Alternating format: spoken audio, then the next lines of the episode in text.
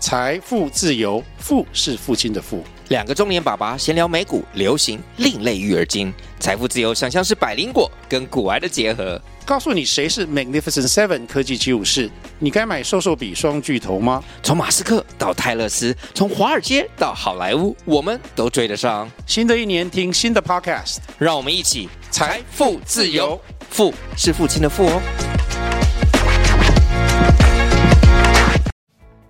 Hello，你现在收听的是不动产法律的专家，我是林明忠律师。在全新的第一季里，你将会了解从购屋到交屋该注意的美美嘎嘎。我会邀请资深的不动产业者，加上我丰富的实战经验，解答您会遇到的所有问题。那现在就让我们收听不动产法律的专家。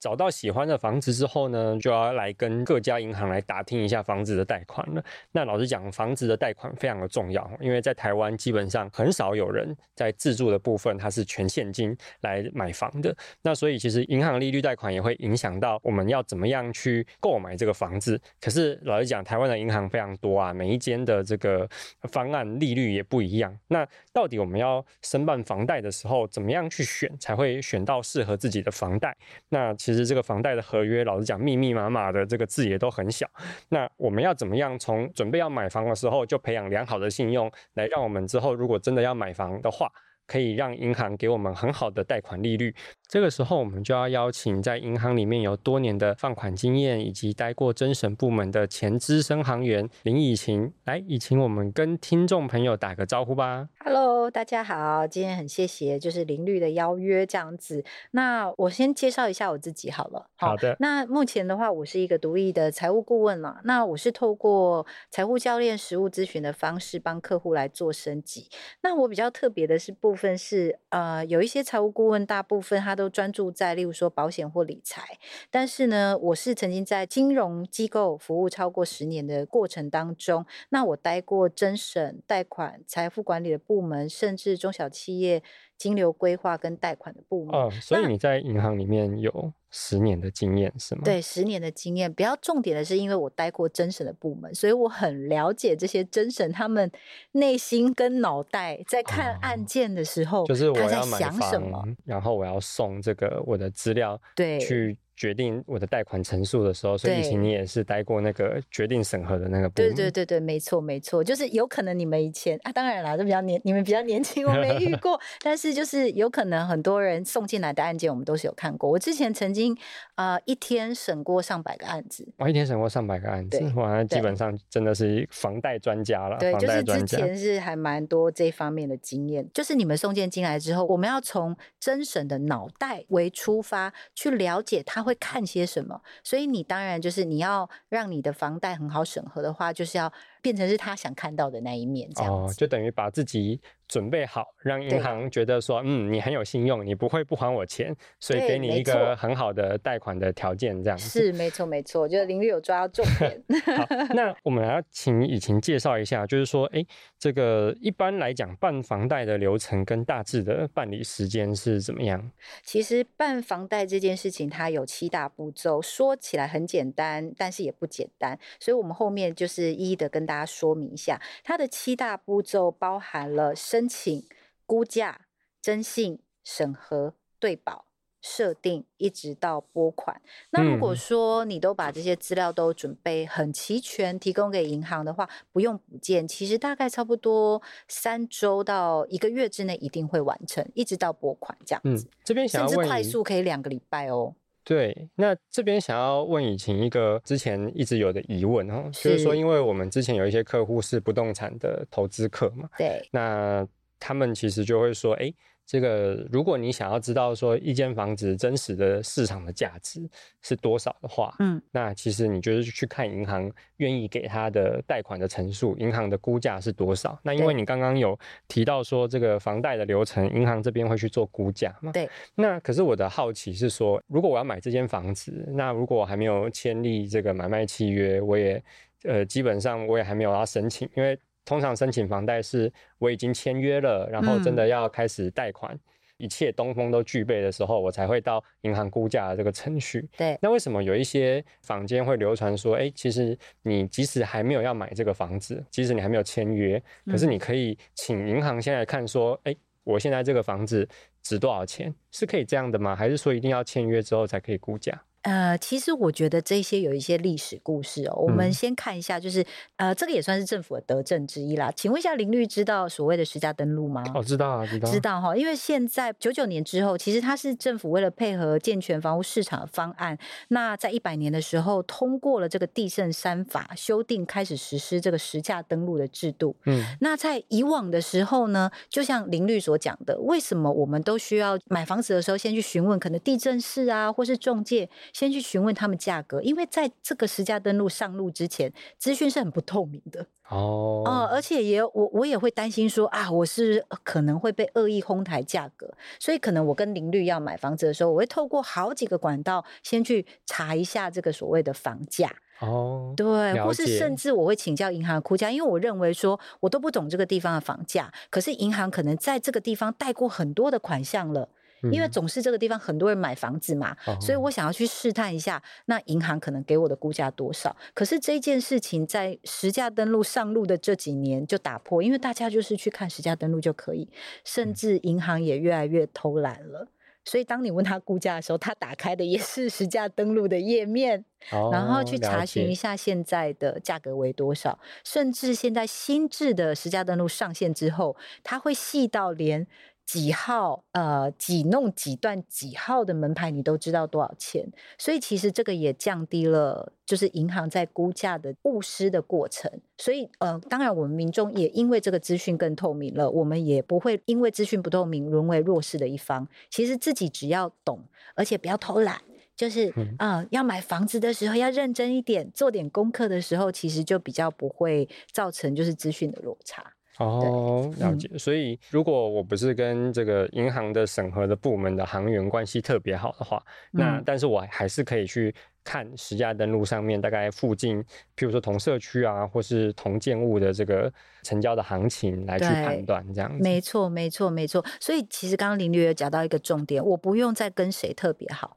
就是嗯以前常常会因为这个东西让某些人，就是某些行员，或是某一些代书，或甚至中介，他们中间有一些操作空间。嗯但是当资讯越透明的时候，我们在这个部分，我们反而能够保护我们自己。了解。对对诶对，那如果譬如说像估价，我们刚刚讲说，假设是说这个房子的价值假设有一千万好了，嗯可，是因为银行也不可能满贷给你嘛，不可能你这个一千万他就贷一千万给你。对那。通常银行的贷款的成数大概都是几成啊呢、哦，那这个就我们就谈到就是一条件的部分了。嗯对对对，因为这个我们还会牵涉到就是呃所谓的有没有瑕疵的问题，这个啊？领有没域有应瑕该疵的就、问题？对 哦领域就常。遇到吧，例如说，可能就是影响个人条件的部分，其实银行这个我们就先讲到银行的角度，银行的角度其实都是在控制什么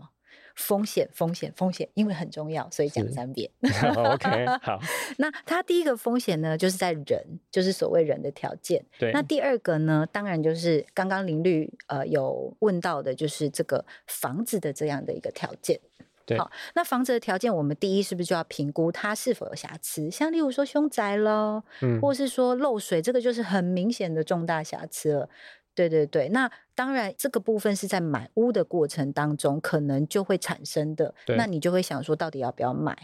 哦，对，但是了解如果真的也是不小心买到了，但是其实一个漏水屋，万一银行知道的时候，它其实也会有条件上的一个差别哦，啊，甚至就是我们之前有一个案例哦，银行很可爱，就是林玉知道三重有很多公庙吗？哦，对对，三重会有很多，对，对对，那曾经有一个银行，因为它的楼下是公庙，就说不好意思，我不能贷款给你。啊，楼下是公庙，他就不愿意贷。啊，对对对，其实有一些银行它的条件是很严格的，哦，你说在，其实就算你信用再好，他就看你这个房子，因为我们讲房子是估价嘛，对，就是看你这个房子，他就不想要贷款给你。呃，应该是说这个又谈到一个叫做综合评估。刚刚林律是有讲到，那万一他的账户里面可能有三千万的话，那你要不要因为这个公 庙不带给他呢？哦哦，对，这个其实就是我们今天聊的重点，因对为。银行的这个核贷的这个流程，虽然像以前刚刚讲有七大步骤嘛，嗯，那只是这个七大步骤，其实最关键的，那无非就是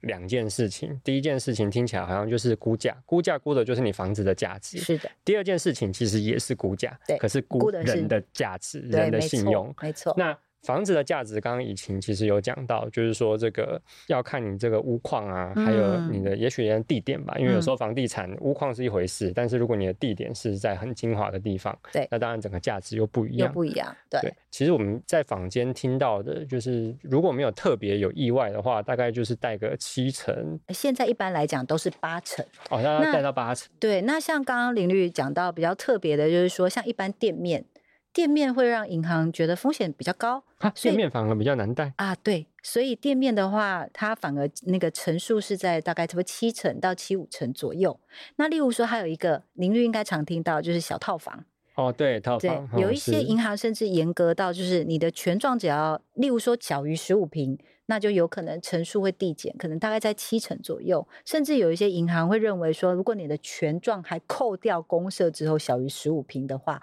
那这样子我是连贷都不愿意贷款。哦，我这边分享一个我自己呃有看过的一个案例，嗯就是说，因为现在双北市的小套房建物，老实讲蛮多的，对就是有独立门牌，它本身就是一个呃可能权状，就像以前刚刚讲的，大概十五十六平，那或者嗯是甚至是更小的，对反正就是一个呃小房间啦。嗯，但是很多人还是会去买，很啊原因为是总说、价低总价低，而且毕竟在双北地区有自己的房子，嗯那而且还有学区的考量，是，而且有时候你现在台北租金也很贵啦，就是说，哎，那如果总价低，那我去缴这个房子，那缴完也是我的嘛，虽然比租金高一点点，嗯所以很多的小资族或者说一些小投资客吼，他对都会去呃投资这个台北地区的小套房。对，那我之前就有遇到会有民众来跟我说，他说。他是买一个大概总价应该是八百多万的小套房，对，那他说他在买的时候，因为有时候我们要去算说这个核贷的金额跟我之后能够付出的这个现金流嘛，本利息摊还的这个现金流是是不是可以 cover 的过去？嗯那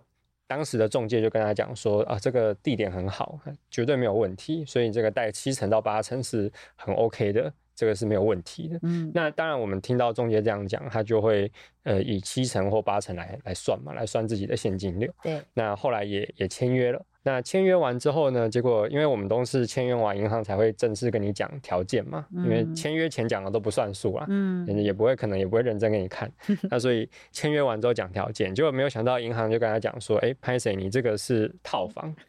你这个就像以前刚刚讲的，你这个本身来讲，你的平数也很小，嗯所以他顶多就是给你好像是五成五还是六成啊，就是说他反正他这个贷款成数就很低。嗯，那他去问了好几间银行，也许就是这个答案这样。那他就很生气啊，他就跑去跟那个中介说：“这个你现在要怎么处理这件事情呢？”嗯那就中介也是呃双手一摊呢，就说：“哎、这是他也不知道，哦他呃他也不负责估价这样子。”那那个消费者就跑来问我说：“哎、这个可不可以？”还问两件事，那第一件事情能不能够因为这个事情解除契约？是，因为老实说，原本你预估可以贷到七成，可是最后也如果只能贷六成或五成五的话，嗯那对你每个月的现金流其实是会产生很大的影响。嗯嗯，，对，那而且大家通常买小套房，因为我那个当事人他就是自住嘛，对所以其实每个月从那个薪水里面卡的金流是卡很紧的。对对，那所以他其实就有点不太想要买这个房子，嗯而且也觉得说，哎，一买下去就产生了这种纠纷哦，然后嗯是不是带赛这样子？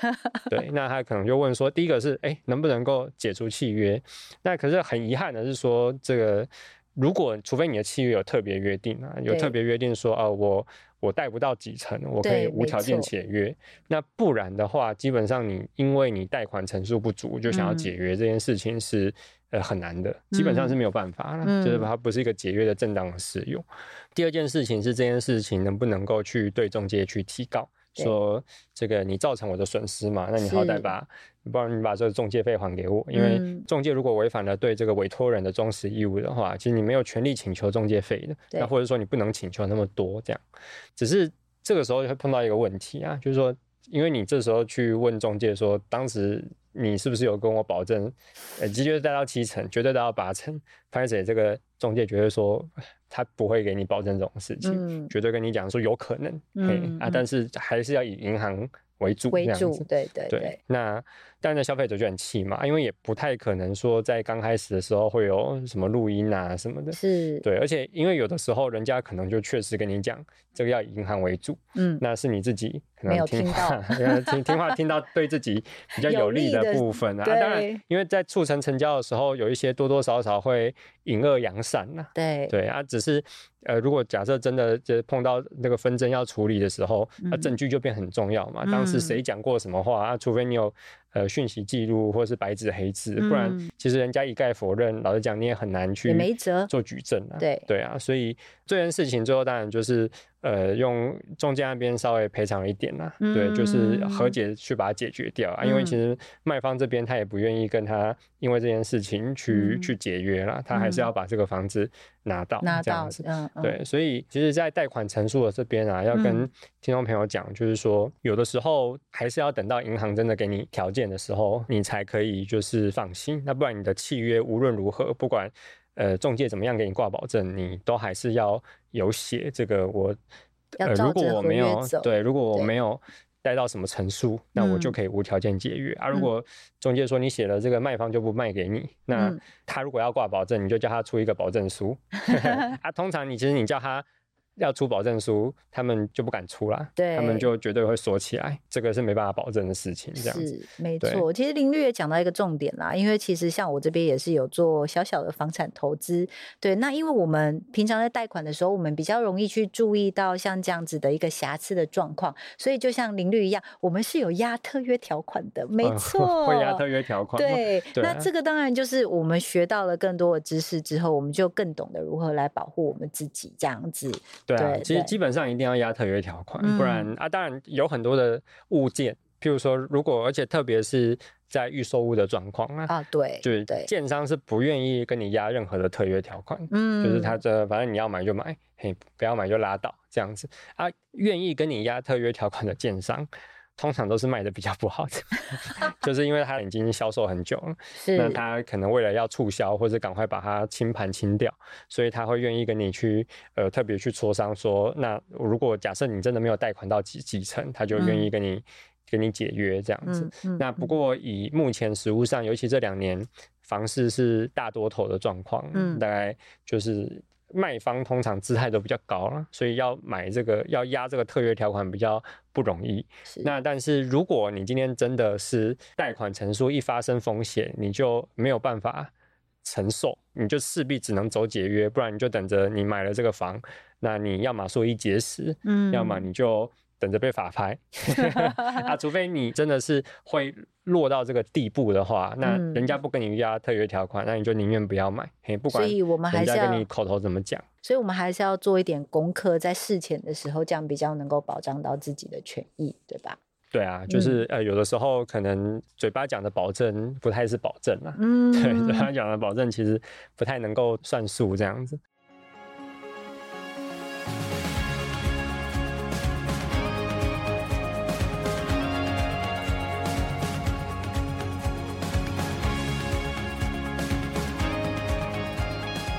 我是林以晴，您现在收听的是不动产法律的 专家。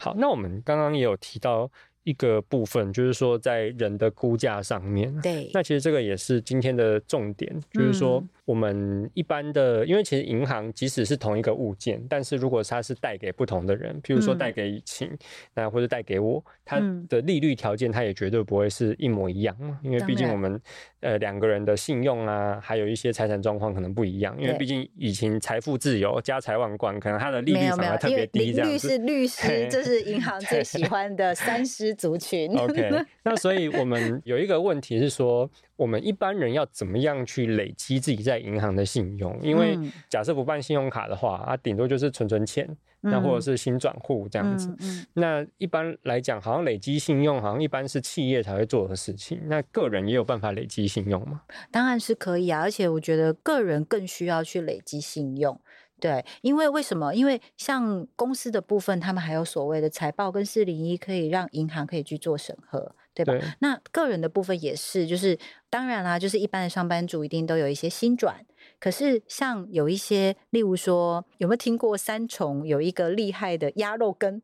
哦，三重鸭肉羹，哦对我我知好道像西门町有 了，三重我不知道。他们很厉害，很有名，可能每天的收入就好几十万的进账，但是是可能不一定会出现在他们的存折内， 哦或者是是说他们个人信用上面。是所以其实呃，个人的信用真的就是要看个人的状况跟他的工作状况来包装。那我们讲一个比较基础的，就是说，如果你是一个上班族的话呢，其实我们要先回头过来想一件事情，就是银行为什么要借你钱？林律，你觉得银行为什么要借你钱呢？银行为什么要借我钱呢？对因为他想要赚利息啊。没错，因为我们给他的利息是不是就是他的现金流？林律对喜欢被动现金流吗？喜欢喜欢，太喜欢，大家都喜欢，对吧？对对对所以其实这种现金流就是银行的收入来源，所以是他要的是我们能够正常还他钱。正常还他钱。对 OK 所以什么样的一个条件叫做能够正常还他钱呢？其实银行最喜欢的客户就是第一，你要稳定的工作，像林律，哇，稳这个定的三工作师就是、呃哦 OK，稳定的对工作。哎、可是我这边要举手发问哦，对也就是说，因为像啊我自己嘛，啊对或者是我们周围一些朋友，因为现在对也三十几岁了，很多人对他其实已经不在公司上班了，对，就是他没有什么扣缴凭单啦，那他对他就是自己创业，啊自己是嗯创个工作室，创个对事务所，对或者有一些创个公司，嗯，因为我没有薪资啊，对。那这样子我银行要怎么样去哇，律认律师，列你这问的问题实在太棒了。这个跟我之前就是遇到的一个客户很像。你知道我的客户他是一个古筝老师，哦，古筝老师，对对对，嗯她每天都跟仙女一样。然后她呢，其实一个月的古筝的收入，她其实是可以到十几万的哦。是可是她存折是零哎、为哦，因为什他么？说收现金，对，因为她收嗯现金，然后她都把她的钱呢放在她家的抽屉，然后就对跟仙女一样。她说，当我需要使用的时候，我就去抽一张，就跟抽哦卫、 跟抽卫生纸有哦点像。就是家钱很多， 钱嘿很多，但是都放在她家的抽屉。哦，对是对，对对对，所以千万不要把钱放在家里的抽屉，好吗？就是记得，而且你知道他很可爱，他家楼下就是渣打银行，只要走下楼，他嗯就可以存钱了，因为 ATM 都可以存进去。是，对对对，但是他没有做这件事，因为他就是仙女。就 弹古筝嘛，所以哦对啊不要当仙女好吗？那啊就他是怎我么们要办？落那入如凡果那间譬。如譬如说，如果像你刚刚讲的那个对那个状况啊，假嗯设譬如说，假设我今天就譬如说可能收现金嘛，对那我可能开个小教室，是哎，不一定有商业登记啊嗯。那虽然通常都要有啦，但是这个不一定有商业登记，那我就是收现金。没错，那这样子，我基本上我就不会有一个老板付我薪水，那我也不会有一个呃，看起来我每个月都会有没薪错资没收入错进来。那对对于这样的人，他其对实不是没有钱，嗯，可是这样的人他要怎么样去累积他的信用？因为这你个刚刚讲他就是存钱，除了存钱以对外有其他办法吗？对，这个就是我要把刚刚的故事做一个延伸。好，对，因为仙女呢落下凡间，她想要做房贷了。 他想做 因房为贷透过理财规划，她觉得说，哎，我的房子都已经把贷款还完了，但是其实我住在一个黄金屋里面，那嗯我这些钱在里面很可惜，所以她嗯想要把她的贷款重新融资出来做利用的时候，她才发现，就像林律刚刚讲的，哎，我是一片空白。对所以他该怎么做呢？他现在从那个时候开始，当他意识到原来他想做贷款这件事，而且必须要有一个漂亮的一个财资力让银行看的时候，他开始做了存钱这个动作。存钱存进去之后，他在存的备注上面，他会写说这是我学生的学费。哦，就等于是我他要的让存银钱不行是单纯是存款，对，他可能就是在收入上面看起对来是他的他他的要去做标注。职业上面有的收入这样嗯是是的，没错。所以其实还是有一些银行是可以认列这些现金收入的，例如说像台新银行。哦，可是对不能或联够邦一银行笔，可是这样听起来好像是说你也不能够半年一次存一百万进去，没错，就是你嗯只要是身上，例如说，就是要诚实的揭露嘛。这个是应该是零律有在法律上，就是我们要诚实的去揭露。我今天收到一个学生收到四万块，其实我就去楼下，然后写一个，呃，这是我这一次的学生的薪资，或是你可以累积到两位八万再存进去，都是学生，但是可能每两周或是每一个月。固定的，它要有一个正确的频率，然后要嗯跟你的工作其实是相符的。哦，对，了像例如解说，我今天鸭肉羹，我是天天在收钱，那我天天去存钱可以吗？其实是可以的，或是说我一周存一次，或是我两周存一次，其他都合理的范围。我也觉得半年存一次蛮不合理，林律你觉得呢？哦，对了，因为半年存一次，人家就觉得说，哎，你是不是就是为了要半年之后来跟我这个借钱，或者说突然你存一笔大笔的？因为有一些人会说，你的银行存款多，银行利率就会给你低，那所以嗯对他就也很可爱，他就跑去有点像我们公司出资不实那种概念 啊，就是说我先跟以晴借一笔三百万好了，嗯然后我跟以晴说，这个三百万呢，你借我三个月。那我给你一点点利息，是那你让我这三百万放在银行里面，就放几个月对做啊个让资历让这银行样。觉得说哇，你这个存款有三百万，所以你这个人信用应该没问对题。对对，对，那但是其实像这样的一个方式，除非你就是放很久啊，嗯，不然没那错种你甚至下下个月要放房贷，然后你上个月才把这个钱放进对去，那通常其实银行就也不会觉得你这个钱是真的可以增加你信用的。对，没错，就是银行在看的时候，他看的是长远的现金流。所以刚刚我们讲的，每两周存一次，这个让银行认定来讲，就像是一个呃有长久的现金流的嗯意思，而且不能但每个以此月就把它拿出来，然后再 对你再有存哦对就这永远都是八万十万块，永远那个总额就是八万十万。对，这其样。实林律讲的非常好哦，就是说，呃，我存进去之外，我除了有看到收入之外，我还不能够每个月的平均余额都是零吧？这就有哦点像是现在上班族的月光族。对对，那所以其实甄审他在看一个人的财资历的时候，他是综合在评估的。所以一方面人也是评估人的财资历里面存折的角度，例如说收入啊、余额啊这一些角度，以及查了你的信用状况之后，可能看你的信用卡的使用状况也是一种哦。像现在很多年轻人哦，就是呃，我我遇过一个年轻人很可爱，他跟我讲说：“姐，我的资历怎么会差呢？我告诉你，我每个月刷信用卡，我都有缴五千块以上。”哎，我说：“哦，那你那个那个信用卡，你每个月刷多少？哦，我每个月刷一万块，我至少都有缴五千块 哦。”哦，你 的你说没有，就是他等于是缴最低或是超过一点最低，但对是没有他缴全额。对他觉得缴超过最低音缴多一点点是资历很好意思，但是其实我真的是告诉各位听众朋友们啊，这个循环信用真的是银行的大忌。哦，哎、可超是你知道，我级知道，我之前看一个纪录片，嗯他，说银行最喜欢的是缴循环信用的当客户然对啊，因为他们缴的利率都很高。对，我就可以收你好多利息哦。哦，可是我当你喜要欢你，当你要跟我借钱，我就不要借你。对，没 错，是的，是的。所以其实我觉得，在综合评估的时候，大家还是要了解，原来真审心目中他喜欢的客户有哪些。就像例如说稳定的工作啦，例如说像很多上市柜，我不知道林玉身边有没有上市柜那种前五百大公司的员工，嗯，他们是的甚至那个银行是跑到他们的公司说：“拜托，拜托，我帮你做一个所谓的契约员工贷款专案。”哦是然后给你一个非常优惠的条件，让你们可以来跟我借款，因为他可以看得到的是，哇，你们这个工作的收入都很稳定，一是定都是有的，那你们一定都能够正常还款。他看到的就是现金流的流入，哦，了对解。那其实像以前刚刚也有提到关于信用卡，对，那信用卡我这边就有一个疑问是说，因为其实信用卡虽然很方便啦，但是老实嗯讲，我周围也有一些朋友，他其实是嗯不用信用卡的，是，他就是习惯现金付款。对，那如果譬如说我今天还是有用信用卡，可是对我都是，当然你刚刚讲说，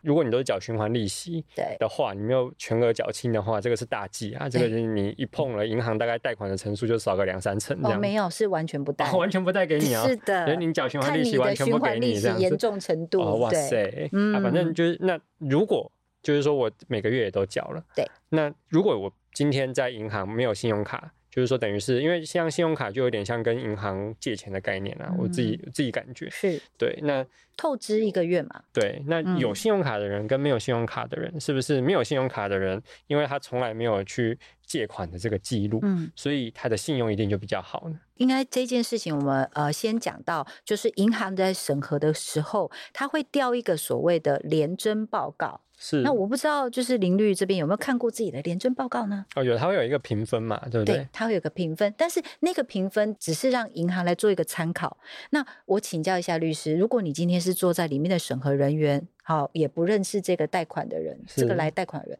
可是他调出来的资料一片空白，是然后跟另外有一个人呢，他调出来的资料，诶，信用卡每个月啊刷卡都是五万块钱，然后每个月都是还完。对。对，那请问一下，如果单看这样廉征记录，你会想要把你的钱借给谁？哎，我真的没办法去决定 哎， 因为去因为另外一个人一片空白，那代表他也没有借钱，所以他也没有这个需要嘛。啊，另外一个啊，啊没有你没有，刚刚他讲来跟你借钱就哦是他有来跟我需要嘛。哦，是对，所以房贷啦我我们要对嗯站在甄审的角度上面来。好，那我就直接报一下答案，就是以甄审的角度来讲，你都要来跟我借钱了。对可是就跟认有没有认识一样嘛，至少这个 B 他每个月都有正常还款的记录，我、我觉哦得等于他我有是借给他过了，对他有是借可有以还，再借不难。对他嘿是可以还得起的哦。是，但是这个一片空白的，哎呀，我就要开始猜测他到底是什么职业啊？他能不能还我钱啊？那他这个职业会不会是写假的啊、他都没有这个跟人家借钱的记录、哎、那我怎么哦能够确定他会还钱呢？哦了解？他就开始产生很多的小剧场了。是是，对对，因为真审就是要跟柯南一样，因为他是守在银行的风险的第一个防线，所以他要把自己当柯南是正常的事情。哦。所以如果对今天要培养自己信用的话，去对申办信用卡，然后有嗯在使用啊，然后嗯缴全额的记录，那嗯反而是对于自己信用是一个很加分的很选项。加分的，因为银行认识你，知道你的还款状况，而且这呃这还有一个重点，就是联合征信报告里面，信用卡的资讯是留十二个月，是对，它是留一年的记录，所以其实甄审是可以看得到你这一年来用卡的习惯，你都可能是消费每个月是多少钱，你有没有常常做分期？分期，诶，分期的话，它会有一个分期的余额，那你的分期余额是一直都在增加。还对是都是一直在降低呢？它是可以从这一个就是使用习惯上面去勾勒出你这个人的还款状况是否是 OK 的。了解所以他再来评估说要带给你多一点的钱，还是要砍你的额度呢？了解。对，哎，可是我又有一个疑问哦，就是因为市面上的银行很多间，那银行那么多间，其实我也不知道说我可能刚开始我要跟哪一些银行先去培养信用嘛，就是啊对培养关系。对，那我之前听过两种说法，吼嗯一种说法是说，就是你要专情啦，就是说你要固定跟某一个银行就是一直有往来，对那这样子到最后这个房贷的乘坐，那个银行看，哎、你跟我们家这个那么熟，所以嗯我就给你一个比较好的贷款陈述。那另外一个呃状况是说，这个他可能去申办很多家的这个信用卡，然后每一家都刷一点，然后存款可能都分散存款这这样子。，嗯嗯，嗯就每一家都有一点存款记录跟是这个缴全额的这个记录。对，那哪一种做法会比较好啊？那我先请教一下律师一个问题：分散存款，你是一百万分散，还是一千万分散呢？ 如果是刚开始的话，应该就是 一百万分散嘛，可能一个二十万、三十万、四十万这样子。对，所以为什么我们问刚刚那个问题哦，对就是说分散没有不好。其对实刚刚我们回头过来，原原来真审想要了解的是你这个人还不还得起。对对吧？所以如果说我有不同家的银行，反正我在送件的时候，我只要把各家银行的存款都付给你，让你知道我有这个足额可以贷款就好了嘛。对但是重点是，如果今天呃，我举个例子来讲，我是跟国泰，可是我这一百万国泰只放了二十万，其实我在台新放了三十万。是对，那就会变成是说，其实你跟我之间的往来原来就二十万，我是可能原本就是用二十万的角度看你，对可是呢，如果你今天是把一百万全部都放在我这里，我可能是用 VIP 的角度看你，哦，所以当然了解你所呃，就是在跟银行谈判的筹码，或是说银行在一开始在对你的认定上面来讲，它就有了优良的印象。是但是如果说你的呃存款都分散在国泰、台新，结果你后来跟玉山银行申贷，可不可以？嗯嗯，其实也可以，你只要让玉山银行知道你有足够的财力就可以了。但嗯是如果假设你这一百万、五百万、一千万是原本就放在玉山银行的话，是那他看你的角度会不会是他来求你，可你要不要把房贷留在我家，而不哦是你去问银行说，哎，不好意思，我想来跟你申办房贷。是哎，两个角度可能有不同哦。对，听起来存款集中反而是一个比较好的策略。对，因为其实我们这就讨论到就是所谓的 VIP 了。我们是这个存款型的 VIP 是 VIP 的类型的其中一种，嗯那我们以前在银行的时候呢，我们怎么看 VIP 呢？因为常常有时候专案出来就是，哎，你只要过来存一百万就成为 VIP 哦，真的了。吗？一百万就啊 VIP 可以干嘛？但是免费 但停车。这是一定有的。 OK 好，甚至就是出国的时候会有优惠。好，啊那、嗯当 OK 当然，就是银行里面对也有对 VIP 不同等级的认定，了解 了解，例就如是说说一百、三三百、三百八百、一千是啊，是甚至是可能你在换汇啊，或是提供你理财服务咨询啊，或甚至一些房贷优惠啊，都是是是会先找 VIP。哦了解，所以有时候甚至如果你成为这个 VIP 的条件之后，有时候不是你自己去申办房贷。是有时候反而是，哎，你的特殊的那个理专服务会打电话来说，哎，我们现在有一个针对 VIP 特殊的房贷利率，那你有没有想要申办呢，或是转贷呢？了对，解对对，有时候往来银行只是让你的条件比较好，但是如果说我我们平常只是一个普通的上班族对的啊话，那当然我们就尽量把就是所有的资金都集中在同一个银行，哦这样子往来的过程当中，跟银行来讲有一个熟识度，或许跟他谈的条件会比较好。听起来存款集中是一个蛮好的策略。是，对，那我有想到一个，就是说我之前听过一种说法，就是信用卡可以分散。哦为什么信用卡可以分散？是因为，譬如说我的额度，假设他给我十五万好了，嗯然后每个月我都刷到十四万还是十三万，就这都刷到有点紧绷了，超过这个额度的程度。虽然我每个月都还得出来，嗯可是银行就觉得说，哎，你每个月都刷到我们这个额度的极限，你是不是可能快想要要快要透支了，还是怎么样？哦，，对，这样子反而就是对你的声带比较不利。那如果你今天是比如说四五家的这个信用卡，你把这个嗯十四万的的花费去打散分散的话，哎，那你每一家呃一张信用卡看起来你就只刷个两三万而已，那嗯、就是离这个银行的一张额度的上限还很远。那这样子好像就会对你的信用比较加分，是有这种说法吗？嗯，这个说法是真的哦是这是一种迷思，迷思吗？哦对真对的对，这个就来跟大家解答一下，就是说，呃，其实我们刚刚有讲到所谓的征信报告，是呃，征信报告是可以看到所有的信用卡，是，但是征信报告是看不到你的存折的，是所以存折的这个存款呢，这个余额只有银行看得到。这一家是只有这家银行看得到，但是廉征报告是你调出来之后可以看到你所有的资料。了解，对对对，所以会变成是说，你的刷卡分散并不是比较有利，反而集中比较有利。例如说，像刚刚我每个月刷都是刷爆，然后嗯但是我都是全额缴清，我都是缴出来哦。那反而银行会认为说，哇，你的消费力好高哦，而且你是我的忠实客户诶，你是不是需要增加额度呢？那嗯可能你的额度就会慢慢的提高。那可能你是在国泰银行慢慢提高这个额度有三十万，但是你来我台新贷款的时候，我一调连征发现，哇，原来你在呃，就是国泰银行有三十万额度的信用卡、哎，哇，从一开始对你的印象就是从 VIP 的印象出发了，这种就叫信用卡型的 VIP。哦哦，对对所对以对听起对，来信用卡跟存款策略必须要互相搭配，比较对适合没。错没对，错，不要把它分开来搭配。这样 其实还是希望说可以集中啦。不过其实这个就跟当然也跟客户的财力等级会有不一样的时候，你有不一样的规划。例如说，当我曾经是小资的时候，我就会去看哪一张卡的优惠回馈比较多，就刷哪一张卡。是对，因为当我是小资的时候，我是要累积我的资产，是。让我可以朝那个 VIP 迈进的。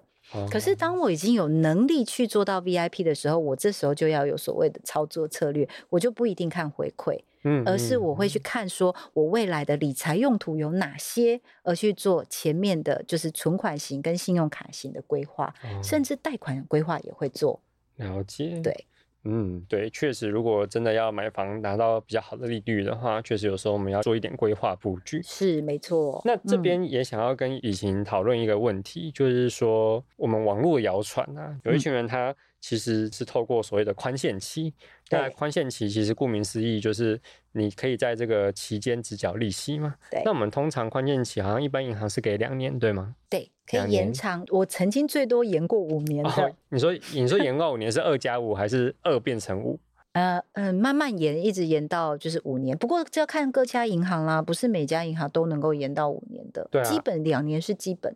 对，那嗯因为之前有看过有一批人的操作，他是说，反正他就先买，嗯然后先跟银行谈宽限期，那因为是宽限期通常都缴一些就是比较少的利息，反正宽限期到了就商量着看能不能延。那如果不能延的话，他们就透过转贷的方式到新的银行，又会有新的宽限期，嗯然后就是这样子一直这样转贷下去。嗯然后其实就是多缴一些利息。那当然就是缴到一定的程度，可能看哎这个房价上涨了，差不多可以了，他们就卖掉，就是可能也许赚了一些价差，然后等于是就免费也住了，也省了租金。那然后也赚到了价差。对，那有一些人是用透过这样的贷款方式去贷的，这种手法真的是，就真的现在还是可行吗？其实还是可行的啦，因为林律有讲到一个重点嘛，其实他也是为了房价涨，他要卖掉，对，所以他其实是预期自己未来会卖掉，所以他才去做了无限的宽限期，所以他就会千方百计，时间到的时候呢，就想办法去延宽限期，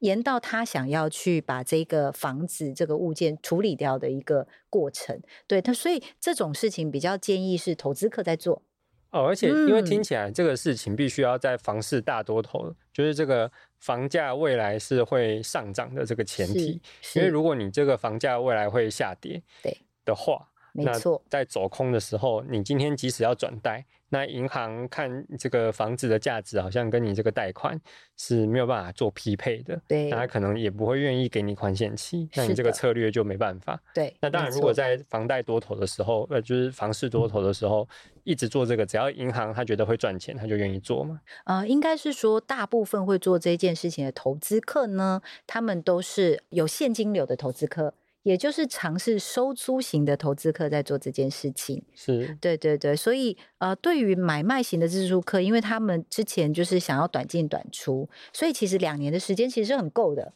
两是年之内，房子一定是会处分掉。不过，因为房地合一税新法上了之后呢，其实这个税法其实蛮重的、哦，哦，蛮重对的。对对，是所啊以这个真的是在呃买卖的过程当中，这个真的是要精算，才不会就是赔了夫人又折兵。哦，对啊，对对对，对，房地合一确实是把刚刚我讲的那个策略，如果你是想要透过转售的话，那你必须要嗯符合两件事，一件事是情就是你赌未来的房价绝对会上涨，是。那当然不过大部分的人呢，都是认为房地产是会一直涨、一直涨的，所以还是要提醒一下听众，就是说，其实房子也曾经在以前的过程当中，也是像 SARS 那一段期间，也曾经有跌落谷底的时候，所以大家在买房或是申办宽限期的时候，还是要把风险放在心里面，这样子。嗯，其实近期的房市跌好像应该是在二零一五还二零一六吧。嗯，就是对比较缓跌啦，就是如果大家就是有兴趣的话，去查那个房仲倒闭还是什么房 仲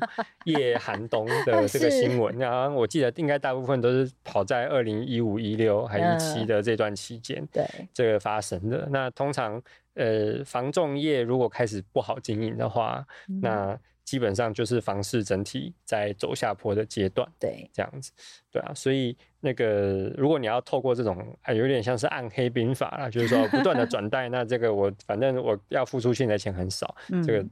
呃用这种方式来买房的话，也不是说不行，只是依照现在这个房地合一的税会比较制辛苦一点。呃，对啊，对因，为就是你变成要精算到哇哦，就是非常的详细呢，然后让自己走在那个就是边缘上这样子，对而且要它很对算税得很制精最细终要克到百分之四十五嘛，所以你就要赌对这个你的房价的涨幅有超过四十五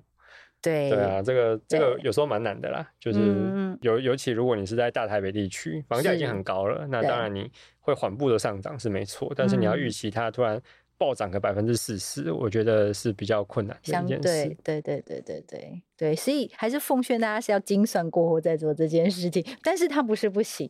的啊它不确是是，不它行不是不哦行的，对，而且也是能够降低就是申办者或是买屋者的本身的压力，是啊对是对对。那但是这个省下的钱，反正呃就是要仔细的去运用它，然后精算过，嗯，对，这样子比较不会产生未来自己在买房这方面的负担。了解对。， 好，最后要请教雨晴，就是我们一般在房贷的时候，因为我一般的理解是，房贷就是反正我借一笔钱，然后之后就每个月缴款单来我就还嘛，然后还嗯还还，本息越来越少这样子。那可是最近，呃，也不是说最近啊，已经一段时间了，就是银行有所谓的理财型房贷。嗯那呃，怡晴可不可以帮我们介绍一下这个理财型房贷的概念是什么？哦，还记得我们刚刚提到仙女吗？ 是